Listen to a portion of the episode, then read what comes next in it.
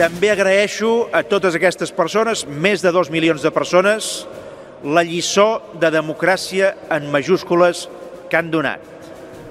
Al menos dos millones de catalanes han ofrecido una gran lección de democracia. Esto es lo que decía el entonces presidente de la Generalitat, Artur Mas, en 2014, tras desafiar a España y al gobierno de Mariano Rajoy celebrando la consulta sobre la independencia de Cataluña. Tras idas y venidas y varios bandazos y mentiras entre el líder catalán al presidente del gobierno, finalmente las urnas se colocaron. Soy Belén Montes y hoy en el debate habrá otro proceso si gana Feijo. Hoy en el debate, el podcast diario de El Debate.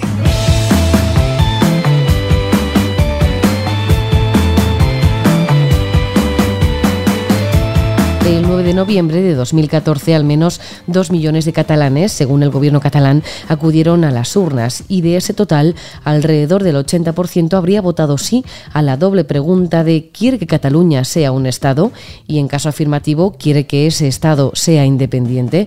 Las reacciones a la consulta ilegal no tardaron en sucederse. De hecho, el ministro de Justicia entonces, Rafael Catalá, lo hacía incluso ese mismo 9 de noviembre. El gobierno considera que estamos ante una jornada de propaganda política organizada por fuerzas partidarias de la independencia y carentes de cualquier tipo de validez democrática. Se ha instado a los ciudadanos a participar en un simulacro inútil y estéril en el que Artur Mas quiere ocultar su fracaso personal al no haber podido convocar la consulta ilegal que anunció el pasado 12 de diciembre. El desafío había comenzado y no había marcha atrás.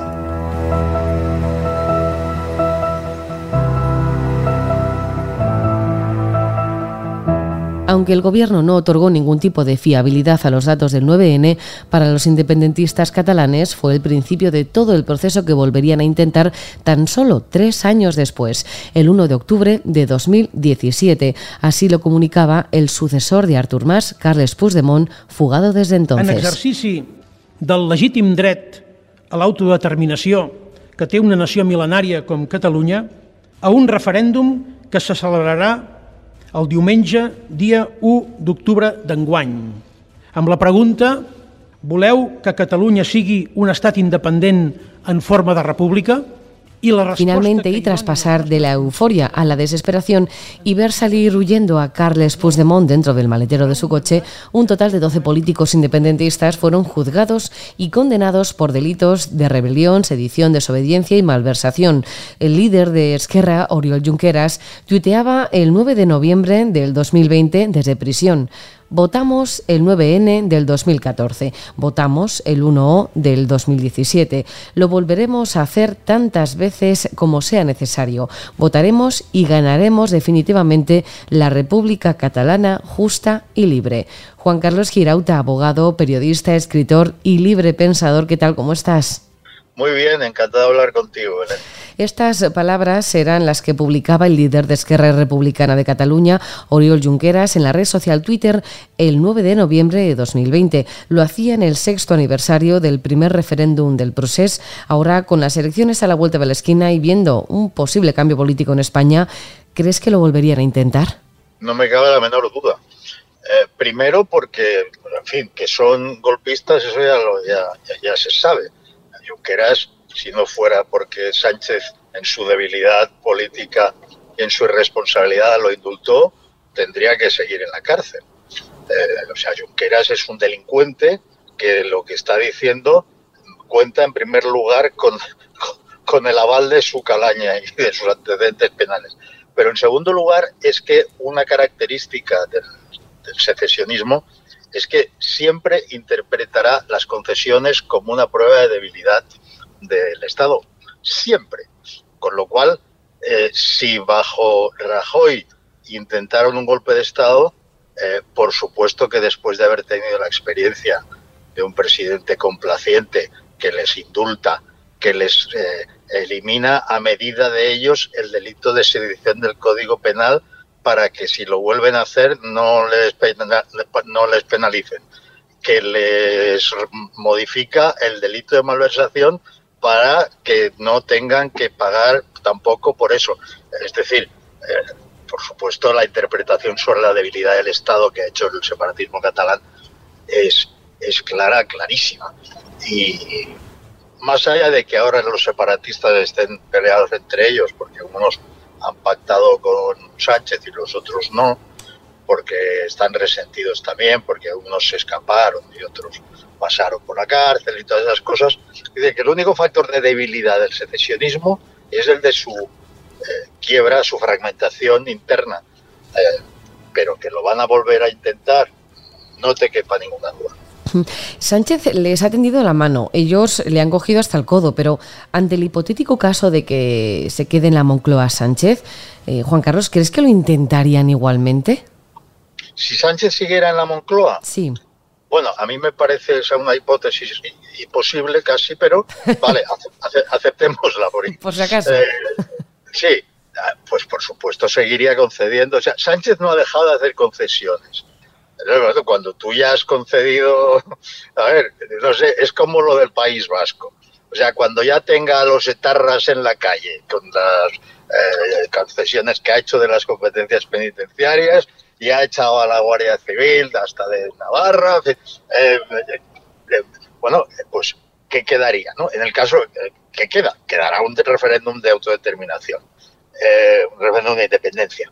En el caso catalán, pues lo mismo después de estas concesiones, eh, sí queda todavía qué hacemos con Puigdemont cuando ya se le detenga en el extranjero y se le envíe para, para España, que mira que han tardado en Europa, que mira que se han incumplido las, regulaciones sobre las euroórdenes y que mira que han humillado a la democracia española eh, desde no países como Bélgica hasta Alemania. Bueno, es igual. Todo esto tendrá un final, volverá a Puigdemont. ¿Y a dónde se dirige? A un referéndum de independencia. Que esto es, por supuesto, a lo que conduce la mesa de negociación famosa con, entre los gobiernos español y catalán en pie de igualdad. Eh, Junqueras ha visto que las elecciones municipales y autonómicas del 28M pues que no han sido tan buenas como, como él esperaba. Comentabas también que los independentistas están enfadados entre sí, unos han ido a la cárcel, otros huyeron. Eh, ¿Puede estar desinflándose el independentismo catalán o están esperando en silencio para volver a dar el golpe? No, vamos a ver, lo, que es difícil es que, después de tener engañada a la gente muchos años, pues la, sigas teniendo igual de movilizada. Claro, es que yo lo viví eso, yo en fin, eh, eh, he pasado casi toda mi vida en Barcelona y yo recuerdo cómo la gente eh, uniformada y en una masa en la que no se distinguían unos de otros, con la mirada perdida, vivían en la convicción, en la convicción de que la independencia de Cataluña estaba muy próxima. Tal como se dice en catalán, que la, la frase que repetía todo el mundo, hasta atuca. Atuca quiere decir que está ya al llegar, inmediata. Y se lo creían de verdad. Eh, entonces, claro, eh, el correctivo este que te das cuenta de que de que realmente tenías un Estado delante, que los Estados, pues en fin, estas cosas, por, por débiles que sean sus gobernantes, pues hay una, un peso institucional y una maquinaria que es una apisonadora al final, pues, pues ya es difícil que se les movilice como lo estaban antes. Pero mm. esto no significa que los partidos que tienen su razón de ser en la reclamación de la independencia vayan a dejar de existir. Van a seguir teniendo sus presupuestos, van a seguir teniendo su poder de negociación con, eh, dada la defectuosa legislación electoral española en, las instituciones españolas, en las cortes, etcétera, y por lo tanto, sin, repito, sin la capacidad de engañar a tanta gente como engañaron, sí que seguirán mm, en lo suyo. Por supuesto que sí. Más allá de lo que ocurra en Cataluña, Juan Carlos, ¿qué sensaciones tienes de cara a las elecciones del 23 de julio, si me permites preguntártelo? Bueno, yo creo que ahora ya la única duda es si Feijóo gobierna solo o, o con Vox. Esa es la única duda. Mm, yo creo que eso se, se resolverá dependiendo del resultado del resultado de Feijóo. Para mí, pues si queda por debajo de 150, pues eh, creo que es bastante legítimo y la gente lo entenderá así, que se le pida la presencia del gobierno del, de Vox y si, por ejemplo, pues si tuviera a partir de 160, pues es bastante fácil que pida la confianza en la investidura y tal. Yo creo que a estas alturas esa es la única duda y, también creo, ya que estamos, que por el bien de, España eh, se derogue el sanchismo, que es lo que, lo que él promete, pero que para derogar el sanchismo eh, yo me fío más de un gobierno de coalición que de un gobierno solo del PP, porque tengo la experiencia como eh, exportavoz de un grupo parlamentario que firmó un pacto de investidura con el PP. Tengo la experiencia de que el PP nunca cumple sus promesas. Pues ahí queda dicho. Juan Carlos Girauta, abogado, periodista, como digo, libre pensador. Muchísimas gracias como siempre. Gracias a vosotros.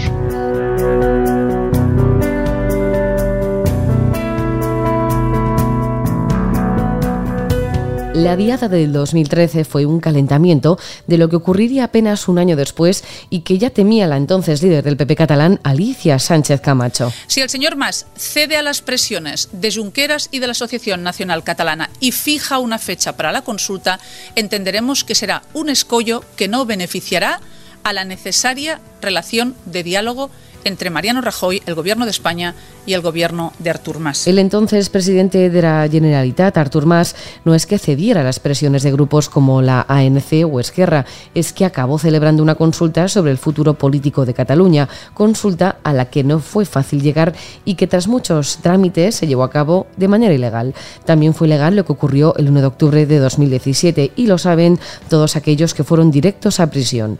Joan López, colaborador del debate en Cataluña, ¿qué tal? ¿Cómo estás?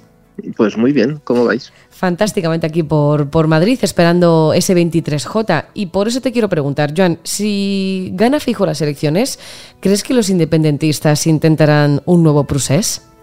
Bueno, yo creo que los que más desean que Feijo gane las elecciones, y es más, desean que las gane y que necesite a Vox para pactar, eh, son los independentistas, porque para ellos es eh, el argumento fácil para volver a las andadas y, para volver al monte.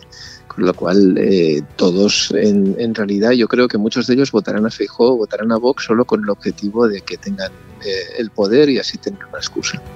Y si Feijóo no gana, que Girauta, acabamos de hablar con él y nos ha dicho que eso no cree que pueda pasar, pero en el hipotético caso de que Feijóo no ganase, que volviese a ganar Sánchez, ¿lo intentarán igualmente?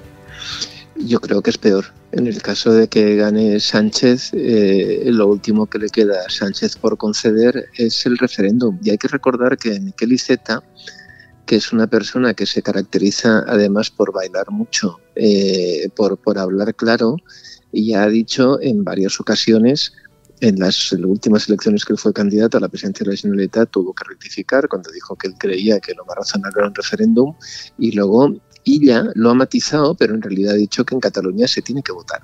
Y ellos pretenden hacer un referéndum que no sea sobre la independencia, pero que sea un eufemismo, que es, ¿quiere usted, ciudadano catalán, modificar la relación del statu quo de su comunidad autónoma con el resto de España? ¿Sí o no? Y es evidente que eso es un eufemismo, porque todos los que voten que sí serán los independentistas y todos los que voten que no, no. Y por lo tanto, a partir de ahí les darán una legitimidad política eh, para poder caminar hacia lo que ellos llaman la autodeterminación, como si Cataluña fuera Timor Oriental o el Sáhara Occidental. Las penas de cárcel, Joan, podrían ser mayores eh, esta vez, al haber estado ya en prisión, pero ¿están los independentistas dispuestos a, ir a la cárcel de nuevo? Bueno, la realidad es que serán otros, en todo caso, los que los que vayan los que vayan a la cárcel y ellos además eh, cuentan que en el caso de que la victoria fuera de Sánchez no hay pena por declarar la independencia. Y, y, un momento de Cataluña, eso no solo afecta a Cataluña, es que Mustafa Berchan puede declarar la anexión de Melilla al Reino de Marruecos y no le pasa nada. Y los de las juntas provinciales de Guipúzcoa pueden declarar su anexión a Bayona y al, y al País Vasco francés y tampoco les pasaría absolutamente nada. Porque cuando uno se carga la sedición y quita ese delito, no solo se lo quita para Junqueras, que hay que ver, por cierto, el mitin que ayer dio, eso sí, en español perfecto, en, Durango. Eh, eso afecta al conjunto, al conjunto del territorio nacional.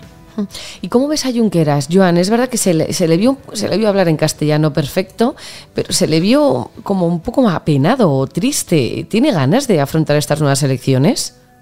Bueno, es que la situación de Esquerra Republicana en Cataluña es dramática.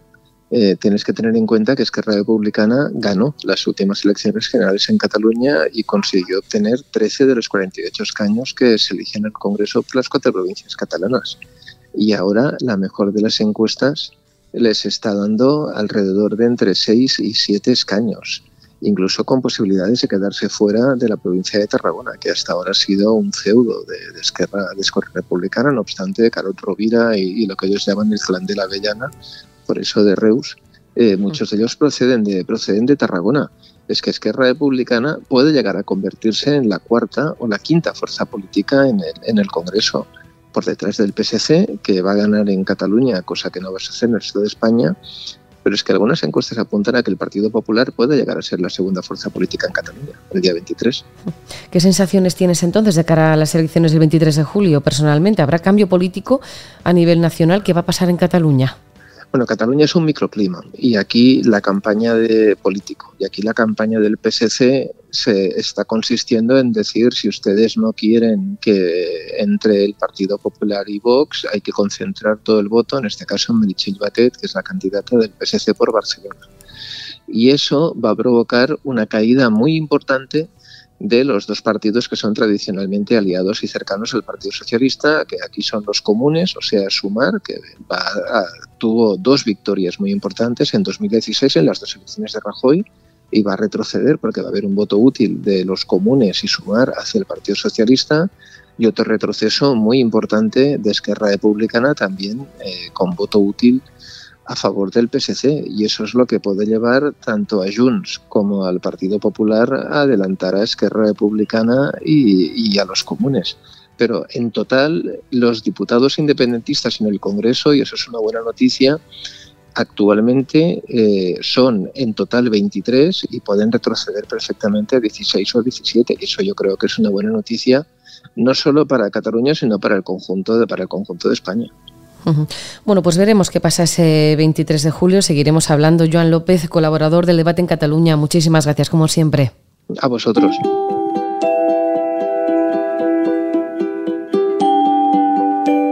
Apenas una semana los españoles acudiremos a las urnas para depositar un voto que será decisivo para marcar el rumbo del país. Luis Ventoso, director adjunto del debate, ¿qué tal? ¿Cómo estás? Hola, buenas. Girauta y Joan López tienen claro que los independentistas tienen todo preparado para intentar un nuevo procés. ¿Coincides? Eh, sí, bastante, porque cuando se dice que la situación se ha calmado, se ha calmado, como diría el otro, por lo que se ha calmado, que es que se les ha dado todo lo que han ido solicitando. En un primer tramo se pidieron los indultos, luego vino la derogación de la sedición, la reforma de la malversación y en paralelo a Otegui se le pagó el apoyo con, las gracias a los presos de ETA que se hizo dando las transferencias de prisiones al País Vasco. Esa fue la primera fase. Si hay una segunda legislatura de Sánchez, el precio claramente van a ser las consultas. Desaparecido Sánchez, ven que les queda bloqueado ese camino y volvería el proceso 2, en efecto. El líder de Esquerra, Oriol Junqueras, presumió en un mitin en Durango de un español perfecto. Aún así se le vio cabizbajo, Luis, y es que las encuestas le auguran malos datos de cara al 23J. ¿El voto útil en Cataluña para evitar la coalición PP-Vox puede afectar también al independentismo?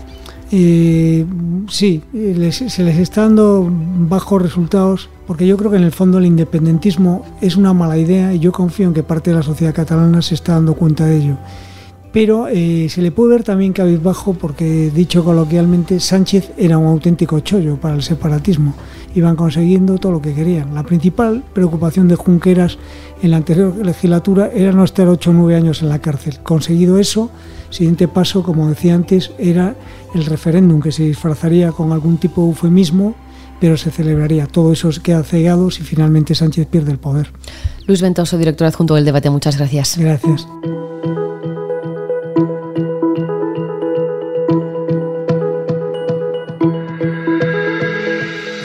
Los líderes independentistas seguirán al pie del cañón con o sin Feijó en la Moncloa, con o sin Sánchez también en la Moncloa. Todo vale para poder seguir intentando destruir España, aunque eso les lleve a pasar un tiempo en la cárcel.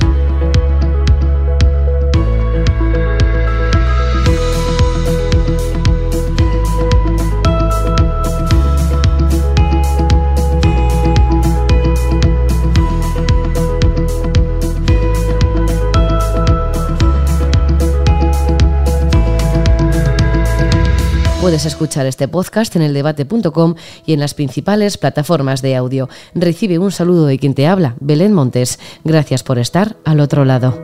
Adiós.